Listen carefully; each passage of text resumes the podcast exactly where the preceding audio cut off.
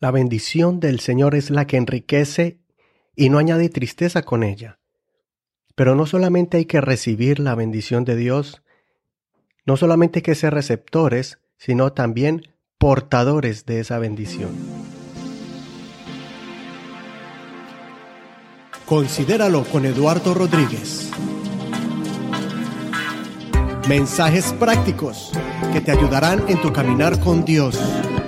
Reflexiones bíblicas para la restauración y fortaleza espiritual y emocional. Estamos acostumbrados a recibir la bendición de Dios de una manera externa, solamente cuando viene un ministro, un líder espiritual y nos pone la mano y decimos, bendígame por favor, deme la bendición de Dios. Y obviamente estos seres que están consagrados a Dios, que se dedican tiempo completo al servicio del Señor, o simplemente una persona que camine con el Señor, una persona que usted respeta y que de integridad. Y cuando alguien pone las manos sobre nosotros, recibimos bendición de Dios también. Pero no solamente es solamente estar siempre esperándola para recibirla, sino qué hacemos con esa bendición. Es repartirla, es llevarla, es darla, así como ellos son instrumentos y vasos de la bendición de Dios, usted también lo puede ser. Y no necesariamente tienes que tener un título de de ministro ordenado o tienes que ser un diácono o algo así. Tienes el hecho de solamente tú recibir la bendición de Dios ya te conviertes en un recipiente, en un portador de la bendición de Dios. Ahora, ¿cómo recibirla? En el Salmo 133 nos muestra una combinación entre la comunión que tenemos que tener con Dios y la comunión que tenemos que tener con la familia espiritual, con los hermanos, con las personas que te rodean. En el Salmo 133 dice, Mirad cuán bueno y cuán agradable es que los hermanos habiten juntos en armonía.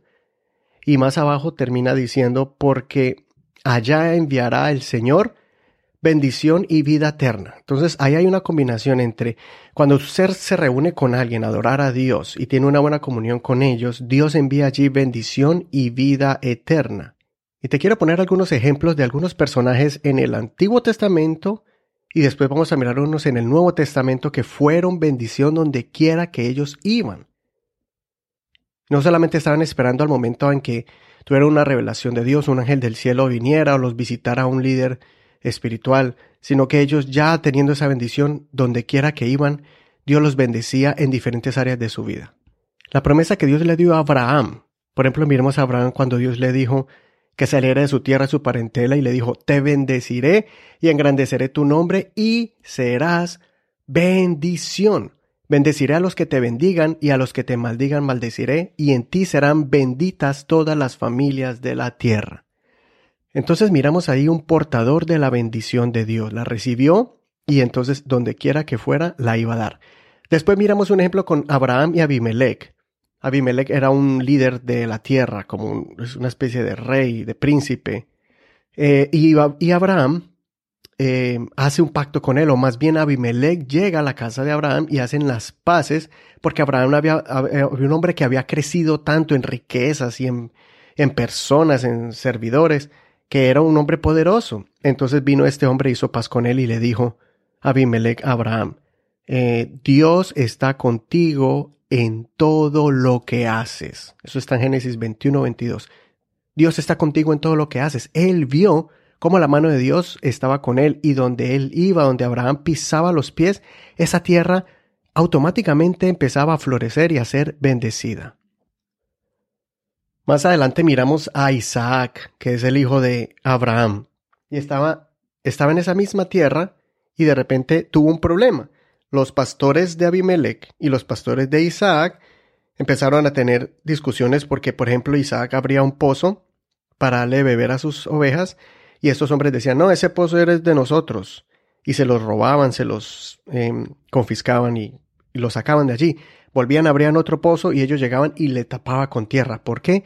Porque ellos miraban que las ovejas de Isaac se multiplicaban y, y las riquezas eran más y más las de Isaac que las de Abimelech. Entonces, eso se está volviendo un problema y eh, viene Abimelech después y también hace las paces con Isaac y le dice, él confiesa en, en Génesis 26, 28, dice, claramente hemos visto que el Señor está contigo y dijimos, por favor, haya un juramento solemne entre nosotros, entre tú y nosotros. Hagamos una alianza contigo de que no nos hagas daño como nosotros no te hemos tocado y como solo te hemos hecho bien y te hemos despedido en paz. Y dicen, y, respondieron, tú eres ahora bendito del Señor. Y allí hicieron las paces. Ahí miramos cómo las personas que los rodeaban no pudieron soportar. Al principio lucharon contra esa persona para que no les fuera bien, pero como Isaac tenía la bendición de Dios y era un agente de paz y era un portador de bendición, entonces Dios lo protegió y entonces los que lo rodeaban lo único que podían hacer era hacer la paz porque reconocieron que ellos eran bendecidos por Dios. Más adelante el hijo de, Isaac, Jacob, tuvo una situación similar con su suegro. Recuerdan que él trabajó siete años por su esposa y después le tocó trabajar siete años por, em, por la otra. Entonces trabajó 14 años gratis, de día y de noche incansablemente. Hasta que Jacob, dijo, bueno, ya pagué mi, ya pagué el precio por, por la dote de, de mi esposa. Entonces Jacob decide irse y quiere irse. Entonces Labán lo detiene y le dice, no, espérate un momento, eso está en Génesis 30, 25. Y él le dice, déjame ir a mi lugar y a mi tierra, le dice Jacob. Dame mis mujeres y mis hijos por el que he trabajado para ti y déjame ir. Tú conoces el trabajo que yo he realizado para ti. Y en el verso 27 dice, Labán le respondió, su suegro, por favor, si he hallado gracia ante tus ojos, he visto que el Señor me ha bendecido por tu causa. Y eso es impactante, como una persona ajena, porque Labán ni siquiera adoraba al Dios de Jacob.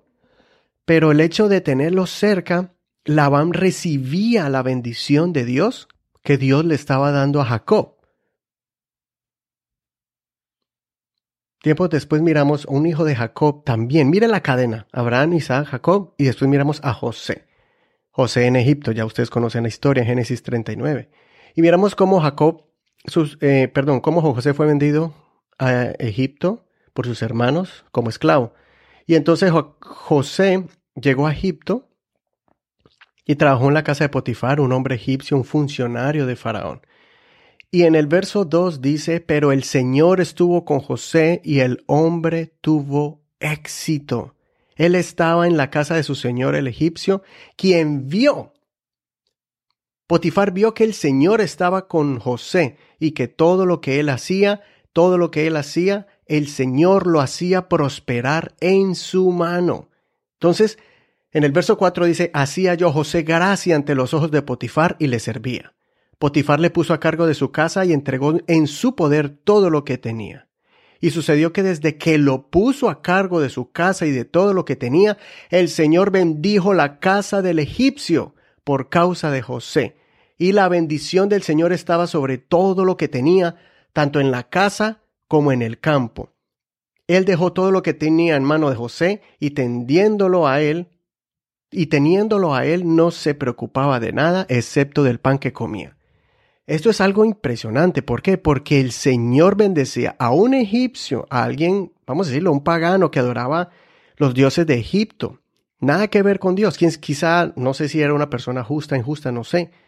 Pero el hecho de simplemente tener a un hijo de Dios en su casa automáticamente estaba siendo bendecido él y de manera abundante, tanto que él lo reconoció y dijo que él era bendecido por José.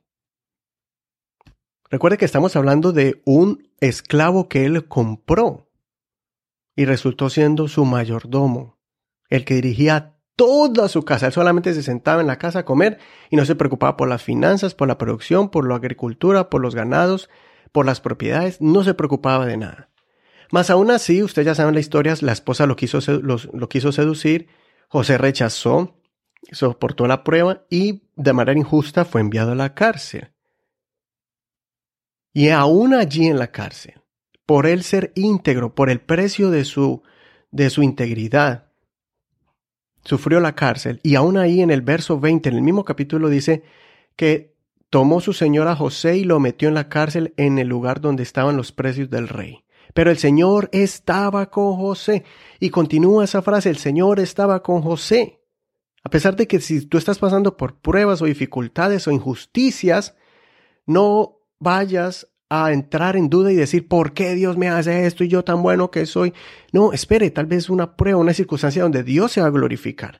Recuerde que José, aunque era soltero, aunque estaba solo, estaba lejos de su casa, él hubiera podido caer en las garras de esta mujer, pero él prefirió serle fiel a Dios y a sus principios y a, y, él mismo.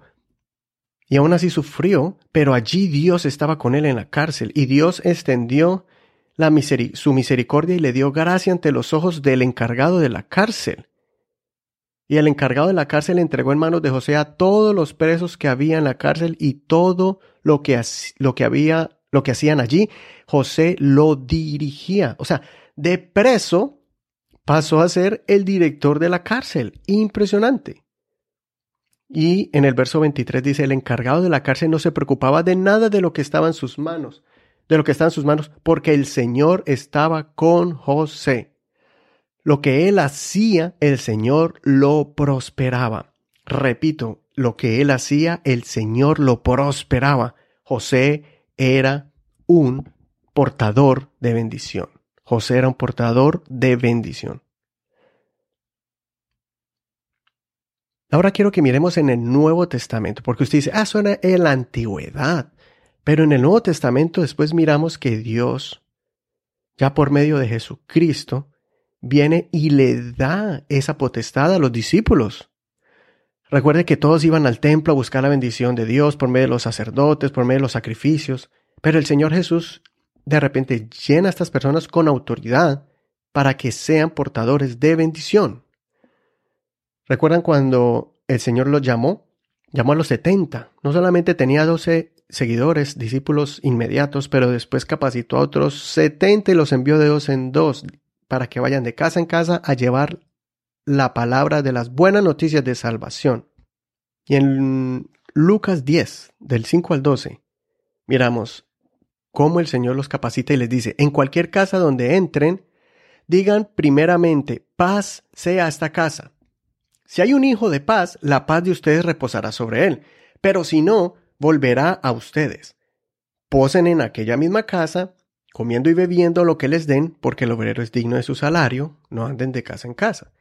En cualquier lugar donde entren y los reciban, coman lo que les pongan delante. Sanen a los enfermos que hayan allí y dígales, el reino de los cielos se ha acercado a ustedes. Entonces hasta ahí miramos que ellos eran portadores de paz, daban paz donde llegaran a las casas que les abrieran y, y, eran portadores de sanidad, porque oraban por los enfermos y se sanaban, y eran portadores de la salvación, porque les decía a las personas, el reino de los cielos se ha acercado a ustedes. Así que mira, así como los discípulos fueron llamados para ser portador de bendiciones, repartirla donde quiera que vayan, con autoridad, con la autoridad de Dios, de la misma manera yo te animo para que tú entiendas esto, recibas esto y en vez de poner una actitud de, bueno, ¿cuándo iré a un campamento otra vez para recibir la bendición de Dios? ¿O cuándo iré a un retiro espiritual? ¿O cuándo iré el próximo domingo a recibir la bendición de Dios? Y luchamos toda la semana y nos sentimos débiles o nos sentimos faltos solamente queremos llegar a que nos toquen. Y obviamente eso es muy lindo cuando oramos los unos a los otros, es necesario. Pero no es solamente la fuente de bendición, sino que usted lo que recibe allí, cuando va a una iglesia y ora por usted o usted ora a Dios, también lo puede llevar a su casa, a su trabajo, en las noches cuando se arrodille, cuando diga, Señor, gracias por este día, o cuando usted se levanta y le agradece a Dios por haber amanecido con salud y usted se levanta y empieza a, tener esa relación con Dios en oración, Dios sigue llenándote y bendiciéndote. Lo que hagas en el trabajo, lo que hagas en la escuela, lo que hagas en tu casa, lo que hagas con tu familia, Dios empieza a bendecirlo. Dios empieza a prosperarlo. La bendición de Dios continúa en nosotros también, no solamente eran los doce apóstoles o en los setenta enviados sino que en Marcos 16, 15 nos dice el Señor, y le dijo a toda la iglesia, a todos que creyeran en Él, les dijo, vayan por todo el mundo y prediquen el Evangelio a toda criatura. El que creyere y fuere bautizado será salvo, pero el que no creyere será condenado. Y el 17 dice, estas señales seguirán a los que creen. Fíjese bien, estas señales seguirán. a los que creen. No dice los que creen seguirán a las señales. Dice, en mi nombre echarán fuera demonios. O sea que en el nombre de Jesús los demonios tenían que largarse, irse. En mi nombre hablarán nuevas lenguas. En mi nombre tomarán serpientes en las manos y si llegan a beber cosa venenosa no les dañará. Sobre los enfermos pondrán sus manos y sanarán. Ahí nos muestra cómo, aunque estemos en peligro, aunque estemos en circunstancias peligrosas, el Señor nos va a proteger y nos va a guardar. Si alguna persona nos quiere hacer daño y nos pone veneno, no nos va a dañar. Y si hay algún enfermo, usted va a poner las manos sobre él o sobre ellos y van a sanar. Eso es portador de sanidad, de bendición, de fortaleza, de protección. Todo es, no es usted, no es su nombre, es porque tenemos la bendición de Dios en nuestras vidas y si nosotros le agradamos a Él en, nuestros en nuestro caminar, el Señor empieza a desbordar esa bendición no solamente en nosotros, sino en los que te rodean. Ese patrón va a mirar como tú trabajas con integridad, dedicado, y él va a decir, wow, mi negocio es mejor por él, por ella. Sus vecinos van a mirar que el vecindario va a haber de repente paz por usted. Yo pude mirar eso cuando por primera vez salí al ministerio en Los Ángeles. Era un área fea, horrible, había mucha maldad, había mucha criminalidad. Y empezamos a orar por nuestro vecindario.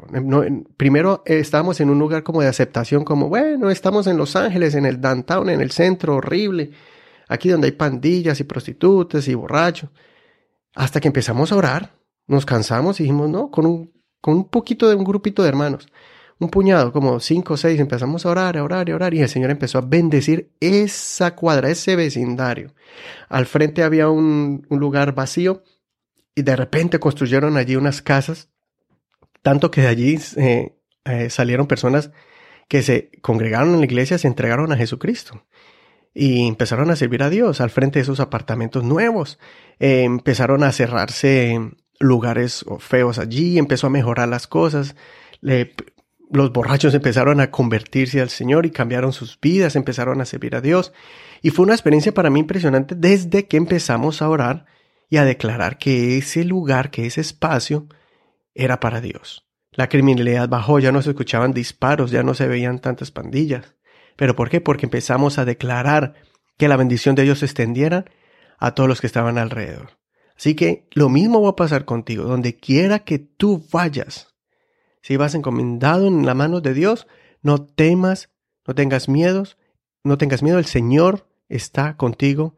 Solamente tienes que entender y, y recibir esta promesa, que con autoridad de Dios usted va a ser un portador de bendición, un portador de bendición para su esposa. Y de una vez empiécelo a creer y decir, yo ahora voy a hacer bendición para ella. No esperes a que ella sea bendición para ti. Tú empiezas a declararlo y a comenzarlo en tu hogar y en tu familia, en tus hijos o en tus padres. Si tus padres tal vez eh, no están caminando con Dios, tú empiezas a declararlo, no simplemente tú y te, te, preocupes por tu vida nomás. Fortalécete tú, obviamente, y de ahí empieza a confesar y decir, Señor, yo quiero y reconozco que soy portador de bendición, quiero serlo y quiero extenderlo en mi familia, aquellos que todavía no tienen una vida recta delante de ti. Yo quiero que ellos se conviertan a ti y que empiecen a caminar también con la bendición de Dios. Conviértete en un portador de bendición y si ya tiene la bendición de Dios, empieza a repartirla. Considera lo que te digo, Dios te dé entendimiento en todo, y en el nombre de Jesús reparte bendición. Bueno, ya para despedir, quiero enviarle un saludo a todas las personas que nos han estado escuchando en diferentes lugares, diferentes países, en Estados Unidos y Canadá. Muchas gracias por su apoyo. También en México, Colombia, Perú, Guatemala, Argentina, Puerto Rico, España, Honduras. Muchas gracias por respaldar este programa. También quiero enviarle a personas que están especialmente en Tijuana, en México, en, en Chino, California, San José de California, también en Mexicali. Un saludo a todos allá, a la familia en Lima, Perú, también en Guatemala City, ciudad de Guatemala, y obviamente aquí en Burlington, Montreal, la familia en Canadá, y a nuestros queridos amigos en Santiago de Cali, Colombia, y, y en diferentes lugares. Muchas gracias. No olvide compartir este programa con tus contactos en Facebook, también lo puedes mandar por Messenger, algún programa que usted vea especial, envíeselos a, a sus amigos. Y recuerde que también no solamente tenemos este podcast, pero también tenemos los mensajitos, los videitos, que ponemos los mensajitos domingueros en Facebook también y en la página de YouTube. No se olvide también que este podcast lo puede escuchar en cualquier plataforma. Recuerde que Google ya sacó una plataforma especial para podcast.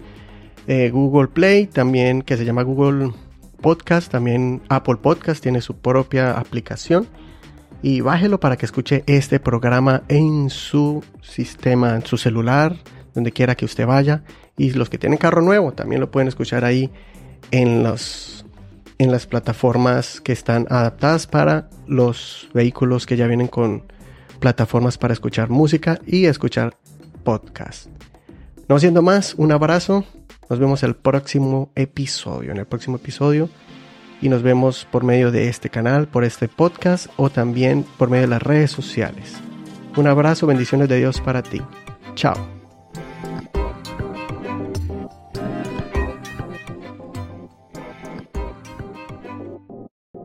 Suscríbete a este podcast en tu plataforma preferida y no te pierdas de ningún episodio. Si tienes una cuenta en iTunes, por favor, deja un comentario y también cinco estrellas para que otras personas puedan conocer este programa.